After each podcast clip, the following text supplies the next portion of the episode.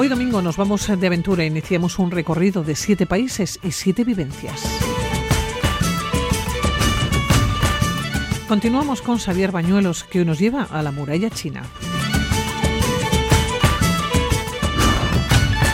Y conocemos en Togo un proyecto que acaba de ser reconocido por el Colegio de Médicos de Álava. Hablamos del Centro Kekeli, un proyecto de la Asociación Solidaridad Bedruna. Comenzamos.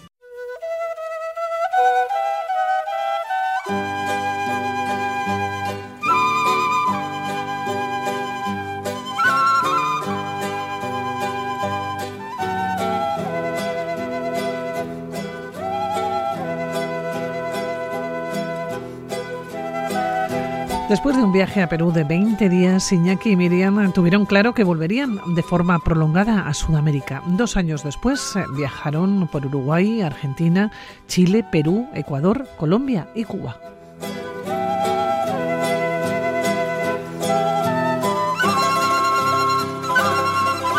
La improvisación y el transporte terrestre fueron los protagonistas del recorrido con una mochila de 8 kilos cada uno. Aterrizaron en Buenos Aires durante casi dos meses.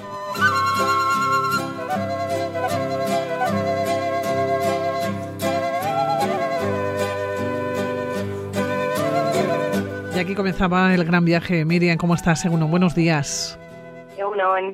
Oye, Miriam, ¿qué tiene Sudamérica para convertirse en un proyecto de vida? Yo creo que es la magia de, de los Andes y todo lo que encarna su cultura y sobre todo su gente. Oye, la improvisación y el transporte terrestre fueron los protagonistas del recorrido. ¿Por qué improvisación? Porque al final un viaje tan largo, nosotros nos cogimos un año sabático para poder recorrer Sudamérica y un año no puedes programarlo o bueno, yo creo que, que es bastante complicado porque además nosotros lo que queríamos era vivir la experiencia, conocer gente, conocer los lugares desde un punto de vista ya no tanto como vacaciones, que necesitas recorrer lo justo y necesario porque tienes los días que tienes, obviamente. Entonces, eh, un poco escuchando lo que nos decían los locales, pues íbamos improvisando los lugares que visitar. Con una mochila de 8 kilos cada uno, pensando en casi un año, ¿qué mete uno en una mochila? 8 kilos hasta me parece poco. Por un lado me parece mucho llevar siempre con la carga o diariamente la carga, pero claro, es que es un año. Sí, pues un poco de todo, porque sí que es verdad que al ser Sudamérica, el que viaja al sudeste asiático, por ejemplo, ahí predomina la humedad, el calor, entonces es más eh, fácil llevar camisetas y ropa de, verano, bikinis, pero aquí sí que es verdad que al tocar diferentes climas te tienes que organizar y tienes que, ir un poco con todo. Entonces, desde botas de monte para hacer trekking hasta bikinis para, y chanclas para andar en el Caribe colombiano, por ejemplo. Aterrizasteis en Buenos Aires, aterrizasteis en Argentina, durante casi dos meses estuvisteis disfrutando de Argentina.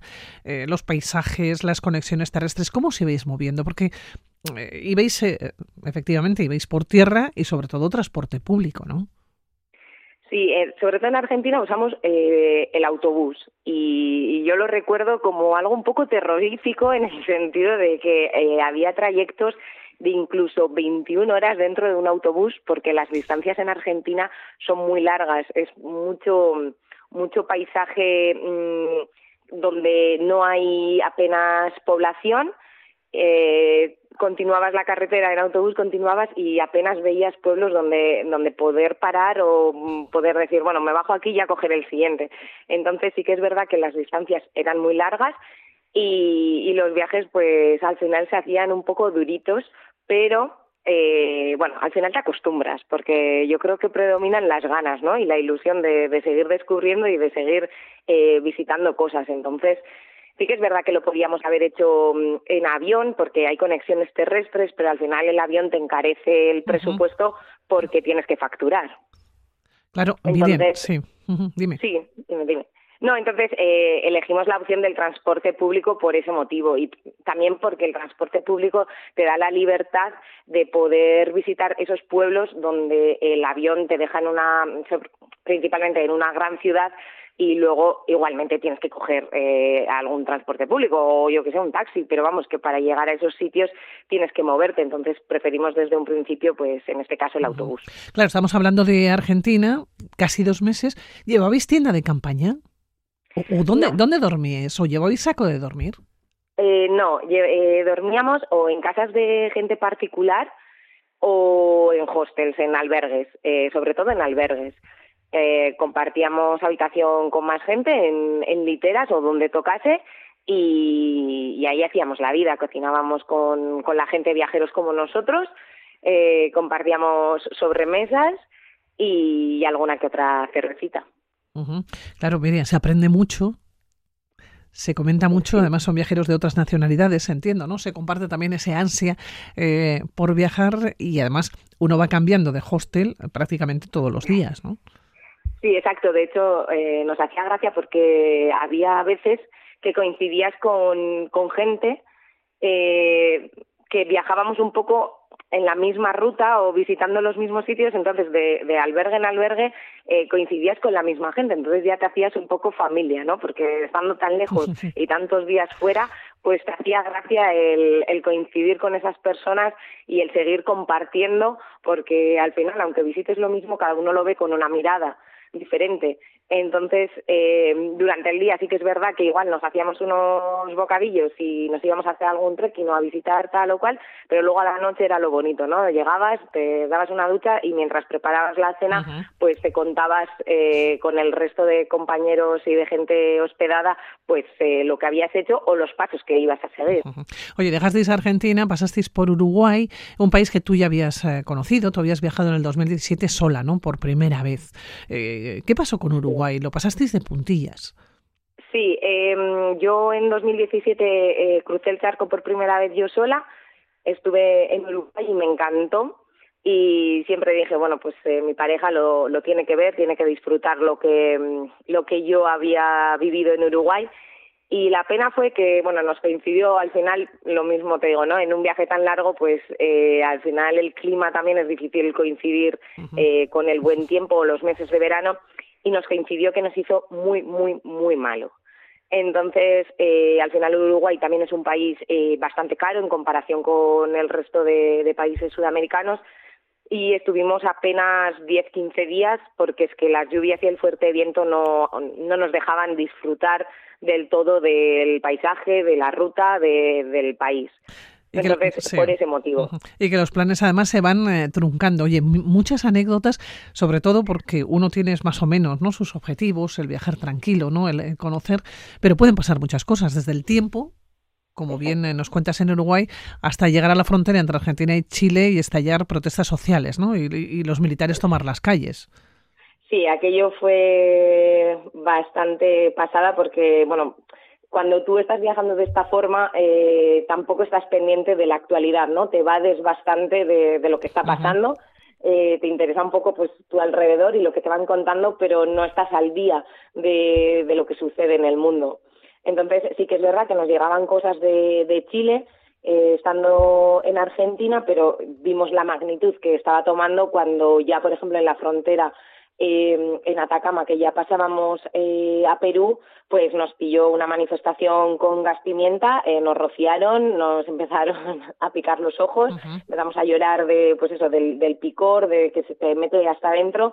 En la Patagonia chilena también una noche pues vimos cómo sacaban los tanques a la calle, cómo incendiaban, o sea, hacían varias eh, fogatas eh, con pistolas de goma, eh, o sea, fue como todo surrealista, entonces dijimos, bueno, tenemos muchos países por delante, no nos vamos a meter en follones, vamos a seguir con actitud positiva y Chile está ahí, o en el caso de Bolivia, que tampoco pudimos eh, cruzar la frontera porque la gente estaba pasando la frontera para, para irse, para huir de, de Bolivia en ese momento, entonces fue como, bueno, pues nada, seguimos para arriba, seguimos para Perú. Y Perú ya con tranquilidad, disfrutando de la gastronomía, de las playas, ¿no? Para celebrar, por cierto, la Navidad os pilló allá.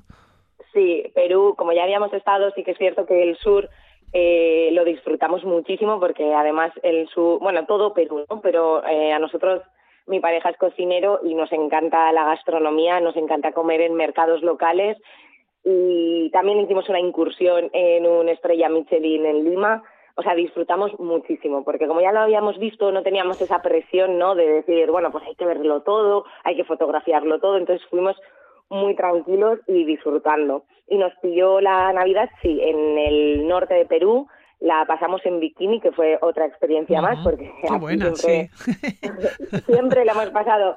Es verdad que últimamente en Euskadi la Navidad o yo la Nochevieja pasada la recuerdo con sol, pero con abrigo.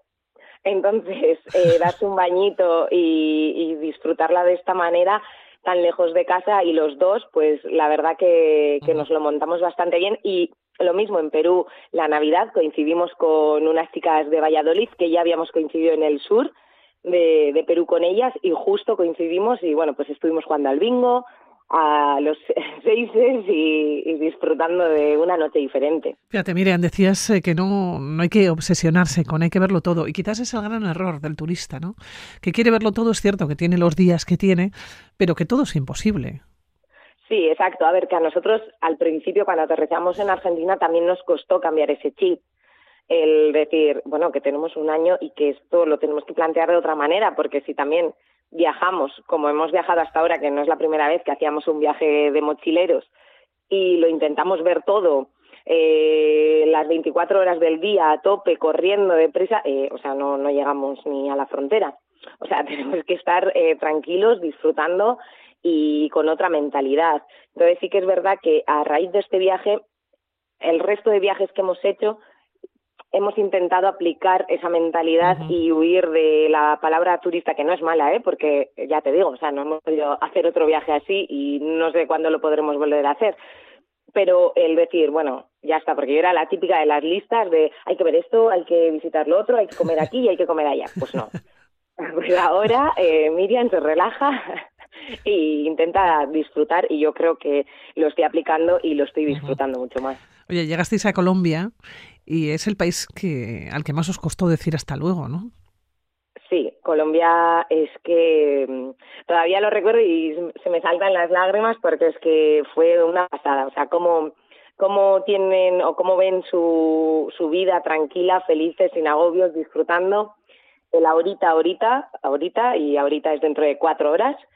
Eh, eh, es una pasada, o sea, te tienes que adaptar a ellos porque si no te, te estiras de los pelos pero ya una vez que, que, les, que les atrapas, que, que les entiendes, es una pasada, son muy hospitalarios.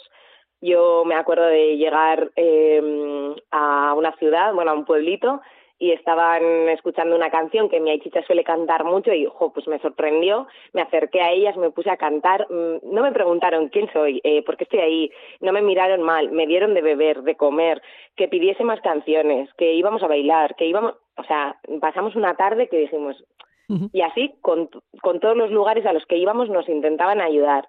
Yo celebré los 30 años en Colombia y la señora del hostel que tenía 69 años, que terminamos todas las tardes viendo la telenovela con ella, eh, nos compró una tarta de cumpleaños porque ella no concibía que, era mi cumpleaños y cómo no iba a comprar una tarta. Bueno, pues invitó a todas las amigas, eh, todas vinieron a felicitarme, a pasar el cumpleaños conmigo, a cantarme, o sea, y así a todos los sitios a los que íbamos.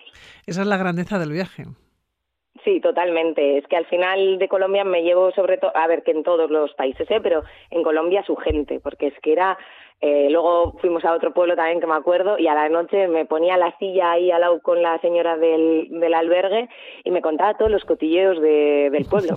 Pues mira, este le ha puesto los cuernos a esta, porque el otro, porque... Y decía, Vale, pero yo, vamos, que no me cortaba y yo le seguía preguntando porque digo, es que ya te metes en el papel porque dices, pues ya soy una más y eso es la grandeza, ¿no? De decir, qué guay, o sea, me siento en casa. Del viaje y desde luego de, la aventura.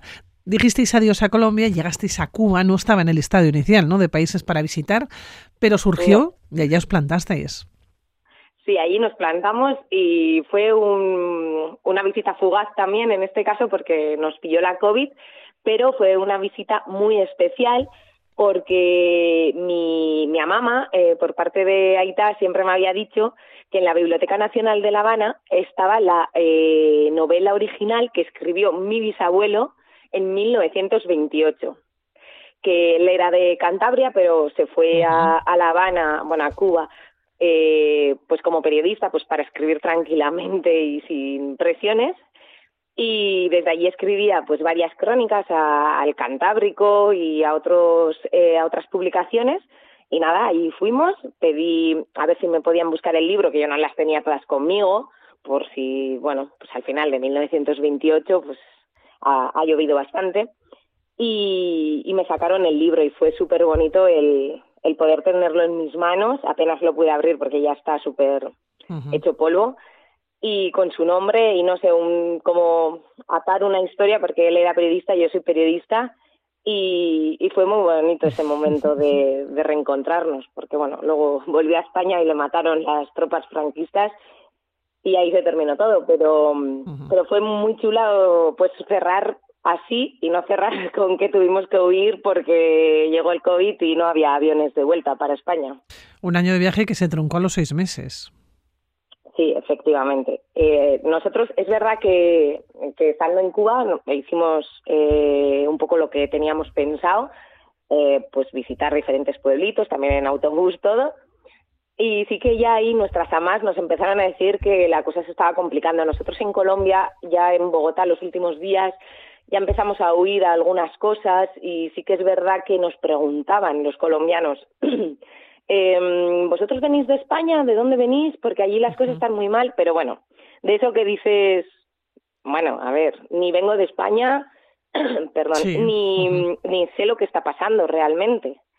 Y ya en Cuba, casual, casualidad, en uno de los pueblitos en Trinidad, eh, cerraron todo al día siguiente nosotros, o sea, imagínate en qué fase del viaje estábamos pensando que era fiesta nacional, que por eso cerraban todas las tiendas, todos los restaurantes, todo, o sea, y hasta que le preguntamos a la chica donde nos hospedábamos con ella, nos dijo que había tres italianos que, que bueno, estaban en cuarentena porque tenían COVID.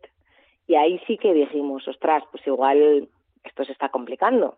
Pero bueno, pues los italianos vienen de Italia, eh, nosotros, o sea, no, no tenemos ningún síntoma, no, es que tampoco ni hablábamos de síntomas, o sea, ya te digo, no, no, no, no, no, no estábamos al 100% de, de qué es la COVID, ¿no? Y ya en otro de los pueblos nos encontramos casualmente eh, con unas conocidas de, de aquí, de, del pueblo de donde es mi marido, de Hermoa, y nos dijeron, oye chicos, eh, ¿vosotros qué planes tenéis? Y nosotros, no, no, pues de aquí, bueno, pues nos vamos a Panamá o nos vamos a Costa Rica o ya, ¿sabes? Y nos dijeron, a ver, las cosas se están complicando, o sea, tenéis que, yo creo que tendríais que volver.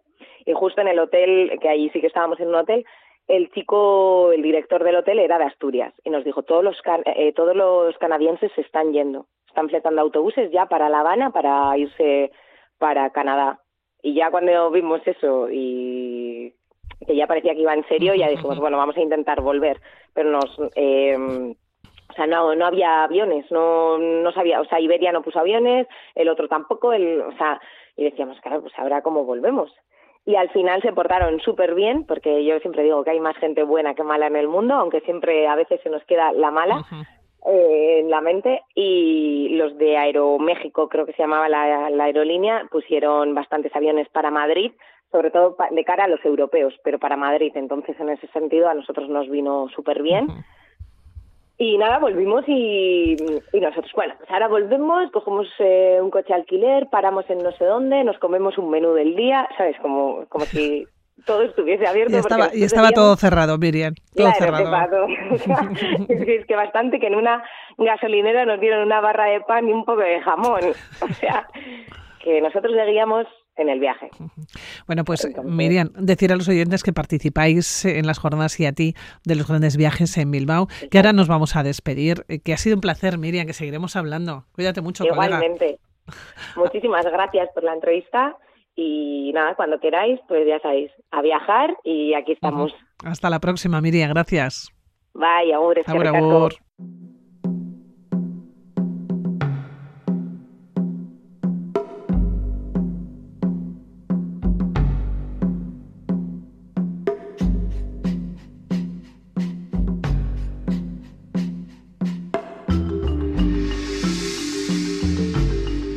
La banda sonora de la película El último emperador nos lleva hasta China, concretamente a la Gran Muralla, una antigua fortificación construida y reconstruida entre el siglo V a.C. y el siglo XVI.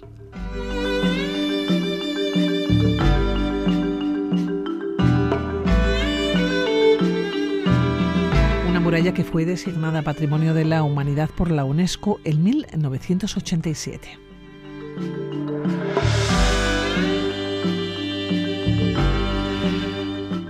Xavier Bañuelos, ¿cómo estás? Uno, buenos días. Uno, muy bien. Oye, nos vamos a la Gran Muralla China, que si alguna persona ha estado alguna vez no se olvida nunca, ¿eh? No, no, ¿cómo vas a olvidar semejante construcción? Vamos, eso, eso es absolutamente inolvidable, sí, sí. Además es que ya te digo, fíjate, de todas formas te voy a decir una cosa, ¿eh? mira, eh, tú cuando llegas a, bueno, yo te cuento mi experiencia.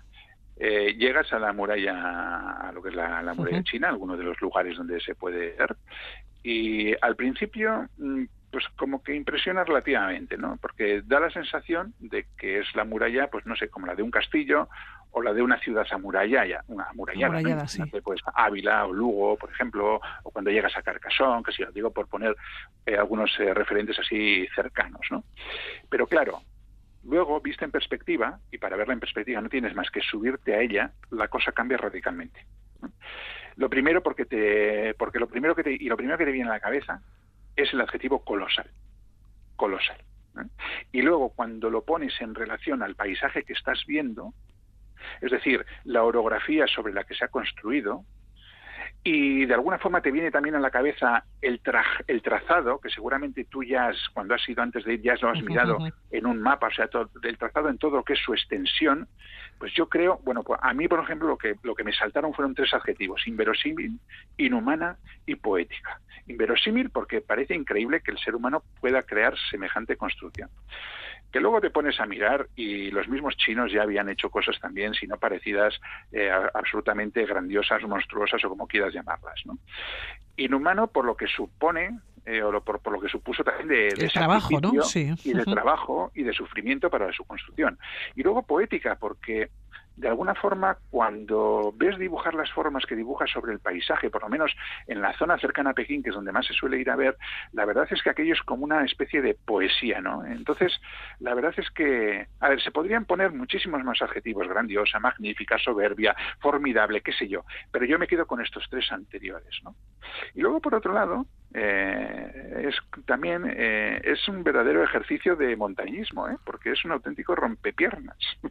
Quiero decir, que no te sí, hay muchas cuestas, ¿eh? muchos desniveles. Claro, porque uno se imaginaba una muralla, pues eso, como hemos dicho en Ávila, ¿no? Pues un perímetro, das una vueltita y ya está. Sí, sí, sí, sí. Eso será cuando se acerca el desierto del Gobi, pero desde luego en las zonas montañosas donde que normalmente se visitas hay unas eh, auténticas eh, cuestas pero vamos, de, un gradiente fabuloso. Oye, ¿eh? Xavier, igual el, primer dato ¿no? Que, que, vamos a dar ahora es su extensión los miles y miles de kilómetros que tiene de largo. Pues sí, de hecho, fíjate, los chinos llaman Changcheng, que significa larga fortaleza. Y no es casualidad, no es en vano. Linealmente, digamos, abarca unos 3.000 kilómetros. ¿eh? Desde Corea del Norte, de la frontera con Corea del Norte, hasta la, ciudad de Keiowan, allí ya en las puertas del desierto del Gobi. Pero esto es lineal. ¿Pero qué es lo que pasa? Que la muralla china no es una línea recta. De hecho, yo creo que habría que hablar más correctamente de las murallas chinas, ¿no? Como pasa pues a estos caminos, ¿no? A la ruta de la seda, el camino de Santiago, que al final hay que hablar en plural, ¿no? De las rutas de las sedas o de los caminos de Santiago. No, pues aquí pasa lo mismo, porque la muralla china en realidad sí linealmente tiene esta extensión, pero tiene un montón de ramales, de desviaciones, de lienzos secundarios que, que, están, eh, que no están, digamos, conexionados. Total, que la estimación, y estamos hablando de estimación porque no se ha podido llegar a un consenso sobre su extensión real, ¿eh? la estimación son de 21.200 kilómetros de muralla que abarcan un arco. Que deja, digamos, al norte Mongolia y la región de, de Manchuria ya en la zona, en la zona este. Y además, eh, es que salva geografías muy diversas, porque lo mismo culebrea, porque parece una auténtica serpiente, salvando montes y montañas, eh, digo, bueno, o valles y montañas, mejor dicho, ¿no? que se extiende durante kilómetros y kilómetros en una llanura semidesértica y ya en las, allí en los confines eh, occidentales, ¿no? Cuando, cuando linda ya con el desierto de, de Gobi, ¿no? Entonces, claro, es una, es una construcción, fíjate, tiene entre 6 7 metros de alto, hay zonas que es más alta, más baja, pero una media de 6,7 metros de alto y de 4 y 5 metros de, de ancho, ¿no? Y además eso es espectacular porque aprovecha el terreno para su construcción, o mejor dicho, se adapta a esta orografía, ¿no? Tú fíjate que cuando, que si quisiéramos imaginémonos que estamos eso, en el siglo XVI, en, en, la dinastía Ming, ¿no? que fueron los últimos que la que hicieron obras de, de verdadera enjundia en la, en, la, muralla, sí. En la muralla, eh, tuviera, tenían que proteger o que, digamos, armar todo este todo esto para que fuera útil desde el punto de vista militar. Bueno, pues harían falta un millón de soldados, más o menos, para tener cubierta la defensa de, de la muralla. Bueno, actualmente, actualmente, digamos que eh, lo que se conserva de, de, la muralla son retazos, más o menos. Bueno, aquí discrepan, ¿eh? Hay gente que te habla de un 15%, hay gente que te habla de un 30%, pero bueno, yo creo que más o menos se suele hablar de un 30% de la muralla que todavía está en pie y muchos de los trozos de los retazos que quedan fueron restaurados en el siglo en los siglo XX porque claro esta es la, la muralla llegó un momento en que cayó en decadencia dejó de usarse como muralla pero se utilizó como cantera como suele ocurrir muchas veces con muchísimos monumentos podemos hablar de Roma podemos hablar de Grecia eh, ¿no? monumentos edificios que fueron después utilizados como cantera y fíjate eh, fue fue de alguna forma fue salvada por el turismo. Es decir, cuando los chinos vieron tiene un gran atractivo turístico, un ¿eh? atractivo turístico, efectivamente, se pusieron las pilas y empezaron a, a, restaurar con mayor o menor fortuna. Ese juicio ya se lo dejo a los arqueólogos y a los historiadores pues trozos bastante bueno bastante majos de, de, de, muralla no que están en distintos sitios además de, de China oye Xavier ¿por qué le llaman la muralla negra? ¿Por qué le llaman la muralla negra? Pues porque de alguna forma es un gran cementerio. Lo que hemos dicho antes, ¿no? De los tres adjetivos inhumano, sí. que utilizamos era inhumano, ¿no? Porque a fin de cuentas eh, la construcción de, de, una cosa como esta no sale gratis ni en dinero, ni en esfuerzo, ni por supuesto en vidas humanas, ¿no? sobre todo en aquellas épocas. Entonces, aquí dejaron su vida cientos de miles de obreros a lo largo de varios siglos. ¿no? Se habla de 10 millones de muertos. Yo no sé si será verdad o no, pero bueno, perfectamente sería posible porque estamos hablando de una muralla que estuvo en activo bueno, más o menos en activo, con periodos de, Durante de siglos, sí. Pero, pero, en cualquier caso, pero sí, de unos 2.000 años, pero en cualquier caso eh, se estuvo construyendo, reconstruyendo, volviendo a reconstruir, ampliando, etcétera, durante todo este tiempo. ¿no? Entonces, 10 millones de muertos, me lo creo. Lo que sí que es verdad y lo que es un mito, al parecer, es que se usaron los huesos de los muertos en la construcción, que es una cosa que se dice así como muy truculenta y tal, pero parece que parece que no, que no, que no se, no se adecua a la realidad. Bueno, pues te voy a preguntar, no sé si mito, leyenda o realidad, ¿se ve la Gran Muralla desde la Luna? no, no, no se ve la Gran Muralla. La Gran Muralla se puede ver desde muchos sitios. Eh, cerca de Pekín, desde Badalín, Simatai, Jinsanlin, qué sé yo, Yongyuan, Hanwha, Mutian, Mutianyu. O hay muchos sitios donde se puede ver, y esto solamente los edificios de Pekín. Pero desde la Luna, no. Mira, esto fue una pedrada de un tal Richard Holly Barton, escribió, bueno, este es un tío, un personaje muy muy peculiar, que lo mismo se cruzaba el canal de la Mancha nado, que hacía cosas de esas, ¿no? Entonces escribió un libro en 1938 que se llamaba Second Book of the Marvels de Orient, donde decía que sí, ¿no? Que se veía, pero ya antes que él hubo un anticuario inglés en 1754, William Starkley, que dijo que se veía. Y también en 1918 Robert Ripley escribió un libro que también se, o sea, que se titulaba Believe It or Not, que también decía que sí, ¿no? Pero bueno, cuando Armstrong se lo preguntaron, eh, dijo que él no la había visto, tampoco la vio Jeffrey Hoffman, ni la vio el chino Yan Li Wei, ¿no? y este era chino, cuando bajó de, del espacio en 2003 y eso que este estaba tan solo 340 kilómetros de la Tierra, porque Armstrong estaba a 340.000, porque estaba en la Luna, ¿no? No, no, pero este Yan Li Wei estuvo orbitando durante, creo, 14 veces, orbitó la Tierra a 300 kilómetros, 340 kilómetros de, de, altura y dijo que no, que no. Pero es normal, ¿eh? Y no es la normal vio nunca. Es, es muy larga, a ver, es muy larga, pero es muy, muy, muy estrechita en realidad, pues son 4 o 5 metros evidentemente 4 o 5 metros es muy difícil que en cuanto tú subes un poco hacia arriba se, se, vea, ¿no? Bueno, has mencionado, sí. Que no se confunda con el personaje, con, el paisaje. Eh, sabía, se puede ver en muchos eh, sitios, eh, porque se ha conservado algunas partes al norte de Pekín, cerca de centros turísticos. Algunos se han reconstruido, como bien decías, bueno, porque es un tirón turístico, no tiene muchísimo atractivo y todas las personas que van a China probablemente quieran conocer o se quieran acercar allá. Hay mm, tres lugares de acceso poco común, pero que no es difícil llegar, ¿no? Sí, a ver, no es difícil llegar técnicamente, pero hay que ir hasta allí. ¿eh? eh claro, eh, a mí yo no he estado en ellos, ¿eh? no he estado en ellos a decirlo porque, bueno, pues no ha habido oportunidad, pero vamos, lo tengo eso pendiente y voy a ir. Uno, pero a mí me gusta nombrarlos porque son los extremos de la, de la muralla, ¿no? Uno es Yayungwan, que es donde le llaman la muralla colgante, Xuanbi Chanchen, ¿no? que es el extremo occidental de la muralla en la provincia de Guangzhou.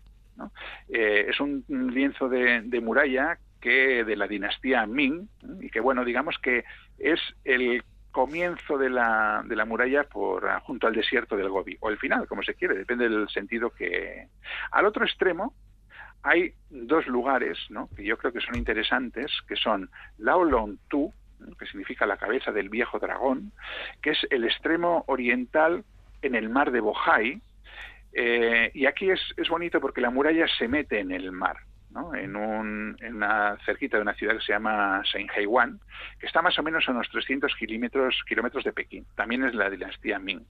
Y luego, eh, el otro extremo más eh, oriental todavía está en Husan, que le suelen llamar la gran muralla de la montaña del Tigre, porque está en torno a las montañas del Tigre, ¿no? Y este sí que es el extremo ya más oriental junto a la frontera de Corea del Norte, también de la, de la dinastía Min, y estaba en restauración. Yo no sé, yo no sé si la habrán terminado o no, pero hace, hace dos o tres años todavía estaba, estaba en restauración. De todas formas, eh, Ah, a ver, estos sitios difícil no es llegar. Lo que pasa es que, claro, si tú te quieres ir hasta Yanjungwan, pues te vas a tener que coger un avión, o no sé, o, dedicarle mucho tiempo a llegar hasta allí, ¿no?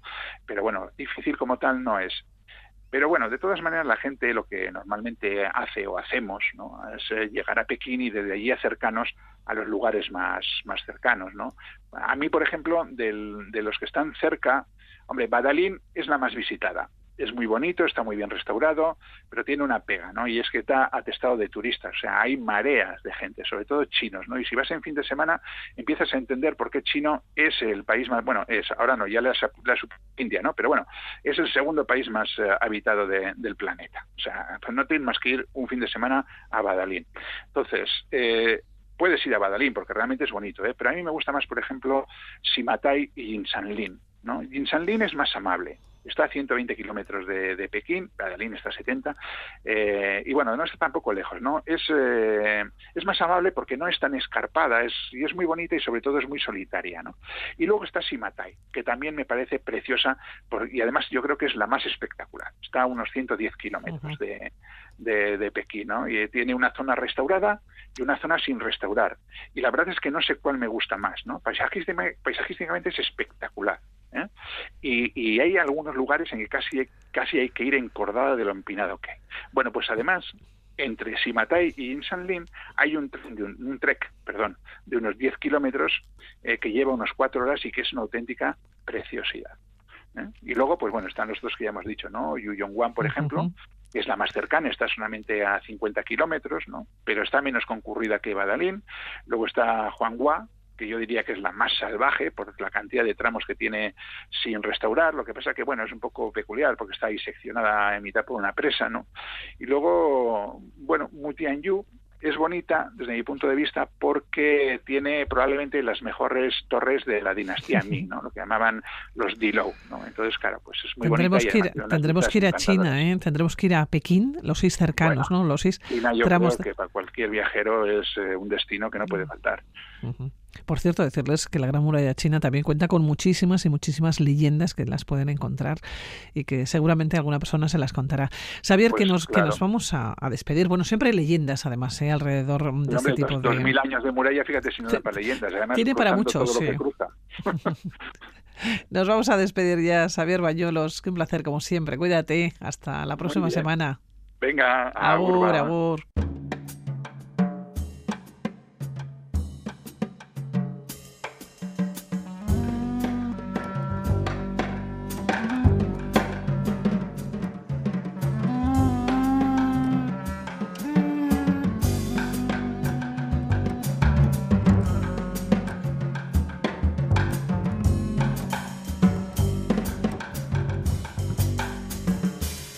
Es un país de África Occidental, eh, limita con Ghana al oeste, Benín al este y Burkina Faso.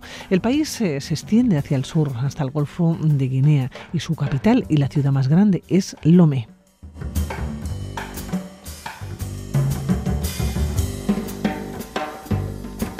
Hablamos eh, de Togo, uno de los países más pequeños de África. Tiene una población aproximada de 8 millones.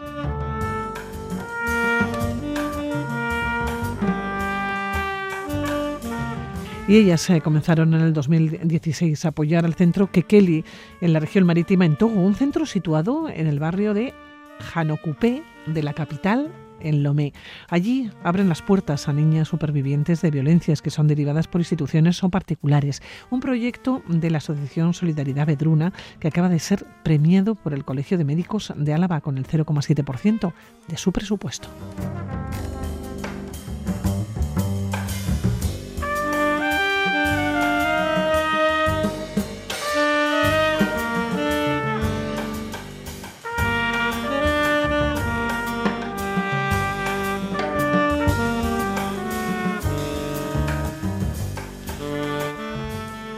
Ainara Chana y Teo Corral, ¿cómo estáis? Egunon, buenos días. Egunon. Buenos días. Bueno, Teo, ¿cómo comienza un proyecto de estas características y en un país, en Togo, que habrá muchas personas mm, que casi no saben ni situarlo en el mapa? Es un país pequeño, es uno de los países más pequeños, decíamos, de África. ¿Cómo comenzó toda esta historia? Pues mira, comenzó hace mucho tiempo ya, en el 2004, eh, las carmelitas estábamos viviendo en Gabón y allí trabajábamos con una población infantil eh, que había sido víctima de tráfico, de trata, sí, de, con fines de explotación laboral. O sea, que los traían de países de, África del Oeste, entre ellos Togo, venían a Gabón a, a trabajar, explotadas. Y entonces, al estar allí, dijimos, oye, ¿por qué no vamos? Luego las niñas, cuando hacíamos todo un trabajo de reinserción con ellas, tenían que volver a Togo y dijimos, ¿por qué no vamos a Togo y vemos de dónde vienen? Entonces, por ahí empezó la idea. La idea, estamos hablando del 2004, porque después eh, cuando se comienza a apoyar es el 2016, pero bueno, pasando los años. Del 2006 es cuando se inaugura el centro y desde el 2006 llevamos trabajando y apoyándolo intensamente. Hablamos del centro Kekeli, Ainara. Sí, el centro Kekeli eh, se forma como una organización en 2006 entonces lo que hacen es construir una casa de tránsito para dar acogida a las niñas supervivientes de trata y tráfico y empiezan a abrirse a otras problemáticas que encuentran, como es la violencia sexual, sobre todo, y el caso de las niñas y niños trabajadores en el mercado de Janucope, que es donde se construye esta casa. Oye, Teo, nos estabas eh, contando que todavía surgido en otro país, había surgido en Gabón, y que después eh, pensasteis, ¿por qué no vamos a ir a Togo? ¿Qué os encontrasteis en Togo? Pues bueno, lo primero que tuvimos que encontrar es un sitio donde vivir y dijimos, ¿por qué no vivir ahí donde trabajan estas niñas y niños? Que muchos de ellos luego son llevados a, a Gabón. Y lo primero que hicimos fue buscar una casa en el centro del mercado, así como para mezclarnos con la población. Nos encontramos eso y también nos encontramos que había organizaciones que trabajaban en la problemática del trabajo infantil, pero que había una gran carencia en otra problemática, o sea, que estaba como muy invisibilizada, el tema de las violencias sexuales, ¿no? Entonces, eh, pues dijimos, pues con la gente que está allí trabajando, ¿por qué no reorientar nuestro sueño primero hacia este tipo de problemática? Pues ¿Cómo es todo el país? Porque tú has vivido allá, Teo. Sí, sí, sí, yo he vivido allí. Pues es Claro, yo lo comparo con Gabón. En Gabón era exuberancia de, todo. Es África Central, Gabón, mucha selva y allí es un país mucho más, más seco, eh, más pobre y al mismo tiempo con una población a mí me alucinó muchísimo, como una gente muy currela, muy trabajadora, muy no muy expansivos, pero muy muy trabajadores. Entonces, son pinceladas muy superficiales, ¿no? De lo que yo me encontré cuando fui a Togo. y al cabo del tiempo, porque ¿cuánto tiempo estuviste allá? Pues allí estuve varios años fijos, lo que pasa que luego eh, bueno, hice otro tipo de servicio de coordinación de cuatro países y entonces ya iba un poquito, un poquito. Y yo sé que ahora está mejor, y Ainara me parece que lo ha visto. Sí, porque Ainara, tú has estado en este centro en el 2021, me decías a micrófono cerrado, ¿no? ¿Qué te encontraste allá en Togo? Bueno, cuando fui estábamos aquí en medio de la pandemia y allí me encontré una realidad bastante diferente.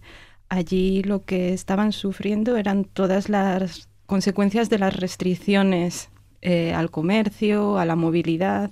Realmente las mascarillas así las usaban en exteriores, solo para cumplir con eh, las leyes. ¿no? Con lo que estaba establecido, claro. Exacto, y evitar los posibles abusos policiales que conlleva no cumplir con, lo establecido allí.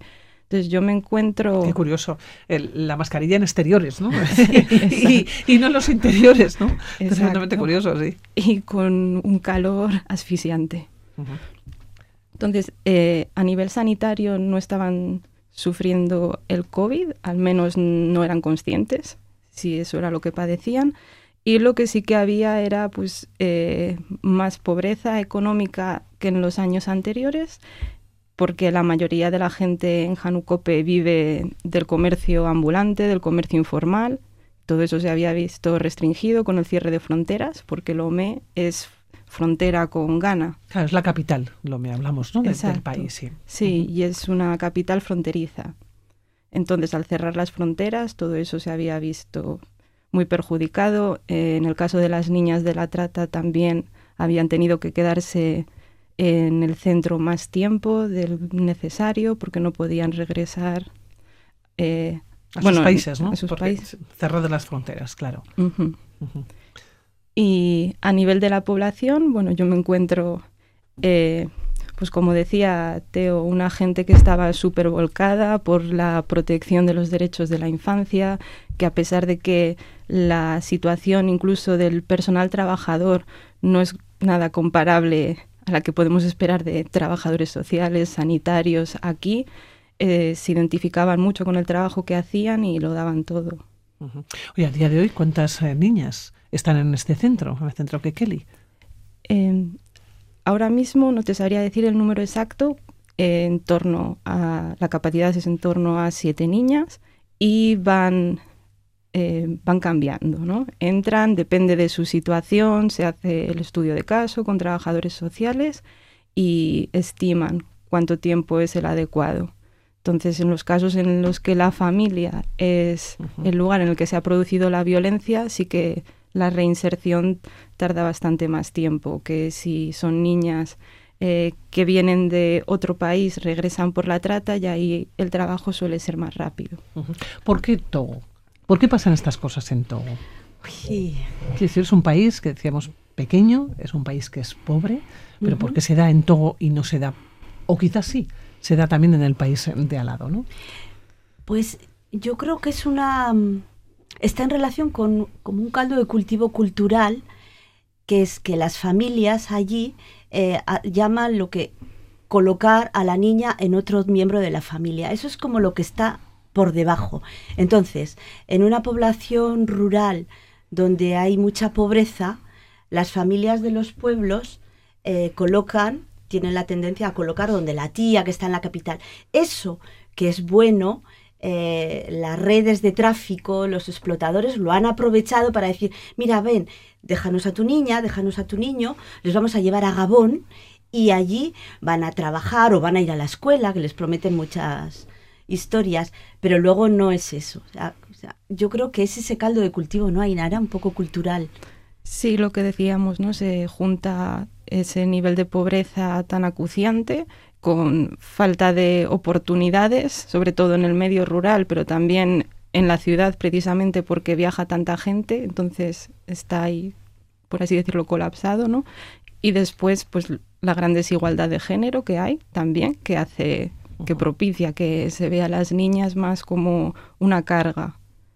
Y eso lo sumamos a la práctica de colocar, entonces ahí ya tenemos ese caldo de cultivo que decía Teo. Oye, eh, Ainara, fuiste en el 2021 por primera vez. Eh, yo no sé si, si cuando uno se plantea un viaje de estas características, probablemente no, va con muchas ideas preconcebidas o mm. preestablecidas. ¿La realidad superó la ficción? Mm. ¿O, qué, ¿O, qué, sensación, con qué sensaciones ibas que te ibas a encontrar? Y luego, mm, ¿qué te encontraste allá? Claro, yo llevaba ya un tiempo trabajando con los compañeros y compañeras de Togo por vías telemáticas y también pues conociendo el proyecto a ese nivel. Eh, lo que me encuentro al llegar allí quizás fue, al menos en el barrio de Janucope, donde está el centro, un nivel de pobreza que no me imaginaba. Yo había estado en África, no en Togo, y, pero más en el ámbito rural. Y quizás en el ámbito rural es más difícil compararlo con lo que tenemos aquí. Dicen que se sufre menos porque por lo menos hay para comer, ¿no? En, lo que pueda ser la agricultura. Dicen. Vosotras conocéis África, ¿no? Es que las condiciones de vida en, ciertos núcleos urbanos eh, africanos son muy deplorables, de, suciedad, de, de inundación. Allí no llueve mucho, pero todo se inunda. Entonces, Sí, en el mercado pues había gente que incluso eh, vivía allí. Entonces el centro, las paredes del centro por la noche se convertían en casa de niños, niñas y mujeres trabajadoras. Entonces eso verlo cara a cara y al mismo tiempo saber que estamos haciendo allí un trabajo, pero que obviamente eh, las, necesidades superan la capacidad que el centro tiene, pues también duele verlo. Oye, nada, cuando volviste mm, de Togo, eh, porque has estado eh, en aquel momento, ¿no? Solamente una vez. Yo no sé si dentro de, un tiempo, ¿no? Volverás a ir allá y probablemente pues se puede establecer igual la comparativa y decir, pues mejor o peor o hacia dónde caminamos, ¿no? Pero, ¿qué sensación te trajiste del país? En comparación quizás con otros países que conocías.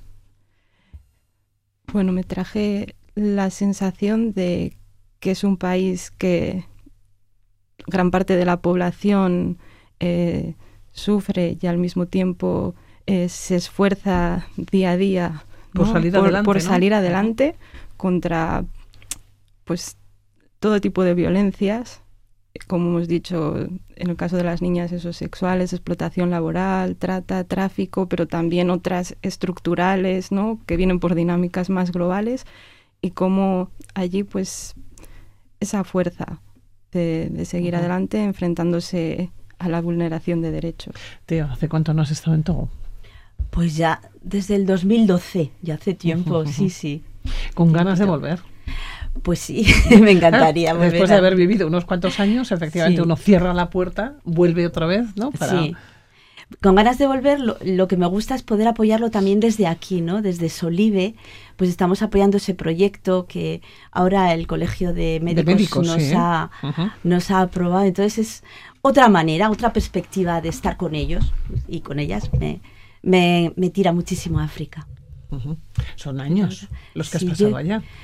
Pues casi 25. Bueno, estuve también dos en Ceuta y yo los dos de Ceuta los meto en el paquete de África aunque sea ciudad autónoma. Entonces, en total 25 y ahora me toca, mm, bueno, pues por circunstancias personales, desde aquí apoyar África. Entonces, me gusta que desde Solive y luego... Ainara es una súper técnica, entonces hace súper bien el trabajo. Entonces, yo, pues desde aquí lo apoyo de otra manera. El 0,7, lo comentaba al comienzo, el Colegio de Médicos de Álava pues va a destinar 0,7 de su presupuesto, va a destinar precisamente a este proyecto de la Asociación Solidaridad eh, Bedruna, que realiza muchas actividades ¿no? a lo largo de todo el año y en las últimas semanas también para recaudar dinero para que vaya precisamente a este proyecto. Exactamente, sí, apoyamos proyectos eh, de pues de, de, los cuatro continentes en los que estamos las carmelitas y nosotras especialmente estamos apoyando muchísimo Togo y Gabón, ¿verdad? Sí, desde aquí, desde Vitoria y incluso el Colegio Carmelita Sagrado Corazón estos últimos años hemos estado apoyando fuertemente el proyecto de, de Kekeli en Togo y bueno, por hablar un poco de lo que hacen allí eh, y lo que vamos a ser capaces de hacer también gracias al premio del Colegio de Médicos de Álava es proporcionar un apoyo y una atención integral a estas niñas supervivientes de violencias, que eso va desde el acompañamiento jurídico, eh, apoyo educativo, atención sanitaria, acompañamiento psicológico y también esa acogida completa, ¿no? Darles un lugar seguro en el que pueden hacer su día a día. ¿Qué posibilidades tienen estas niñas? Eh, ¿Cómo lo vemos desde aquí, ¿no? ¿Cómo se ve desde aquí, sobre todo cuando se vaya? ¿Qué posibilidades tienen después de haber vivido una experiencia, creo que tan traumática, ¿no? eh, Ainara. Bueno, lo que estamos viendo es que esta atención y este acompañamiento eh, sí que consigue abrirles puertas, o más que nada, ellas se abren esas puertas, ¿no? Con, con poco apoyo, en realidad, que quizás a un nivel más profundo sigan arrastrando heridas, por supuesto, de todas esas violencias que han sufrido, pero con el apoyo ellas se vuelcan en su formación educativa, las que están en edad escolar vuelven al colegio, siguen estudiando, eh, las que ya son un poco más mayores se forman en distintos oficios y cuando fui allí también conocí a algunas niñas que habían pasado por el centro y ya tenían sus propios talleres de costura o peluquerías y estaban ya viviendo algunas... que pueden sobrevivir con su propio trabajo, ¿no? Que pueden salir de lo que es esa espiral que decíamos, ¿no? Que puede ser de, violencia. Eso es. Y, yo creo que a nivel de sociedad se consigue mucho es visibilizando el problema sobre todo de violencia sexual. Cuando empezamos en el 2004 era como si ese problema no existiera. Cuando abrimos el centro al principio en el 6, pues había muy poquitas. Cada vez hay más, hay más denuncias, hay más sensibilización, hay menos tolerancia a la violencia sexual. Entonces, lo que se consigue es eso, con ese pequeño centro que sea un foco de visibilizar. Que es, que es importantísimo. Hablábamos de 8 millones eh, de habitantes, la población de lo que es todo el país, pero Ainara, la capital, Lomé, aproximadamente, ¿qué habitantes tiene? Eh, un millón setecientos cincuenta y cinco mil personas. Es una ciudad relativamente grande. Sí, sí, la mayoría de la población se concentra en el núcleo urbano, pero en el caso de las violencias sexuales sí que la mayoría de las niñas víctimas que atiende el centro provienen del OME o de la zona periférica, pero vemos que es algo que está extendido a nivel nacional. pues cuando escuchemos eh, hablar del centro que Kelly, ya sabemos que comenzó en el 2006, que Kelly en la región marítima en Togo, que es un centro situado además en la capital, en eh, Lomé y que bueno pues que es un es un proyecto ¿no? de la asociación Solidaridad Bedruna que acaba de ser premiado además por el Colegio de Médicos de Álava con ese 0,7% de su presupuesto. Ainara y Teo, Teo y Ainara que se nos ha ido el tiempo volando. Mm, que muchísimas gracias ¿eh? por haber venido aquí por hablar de este proyecto que no conocíamos de este centro y desde luego pues el Sorionac por, por haber obtenido ¿no? este este premio y sobre todo también Sorionac por el trabajo que se está llevando a cabo en los diferentes centros escolares. Has hablado del colegio, ¿no? Mm, Carmelita Sagrado Corazón, que semanalmente realiza muchas actividades, ya no solamente para recaudar dinero, sino también hemos hablado de visibilizar, también, bueno, es una campaña, son campañas de sensibilización y de educación. Eso es, sí, para hacer llegar la realidad de esos otros países, ¿no? Y poder conectar con lo que está pasando allí y qué podemos hacer aquí o qué estamos haciendo que tiene repercusiones en otras partes del mundo. Ainara Teo, que, muchas gracias por estar aquí, Villasquer. Hasta la próxima, ya me seguiréis contando. Agur. Agur, agur.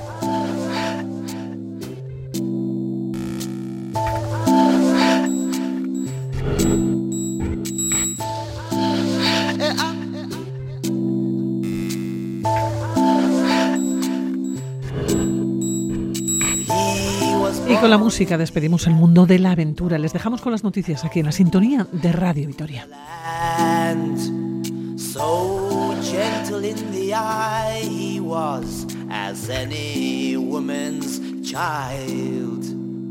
As he grew, people told him, son, don't you trust anyone. Learn how to trust a stone. This is not a gentle land and it breaks those who never learn how to be alone.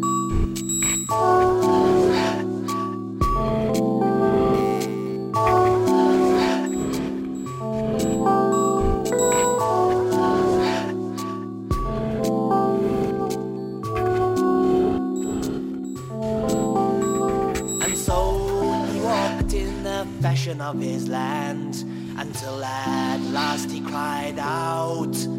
Can anybody hear me? Hear me? Hear the song in my heart. Hear the song in my heart. There's a song to be sung that can heal these broken men. Let us sing and we'll walk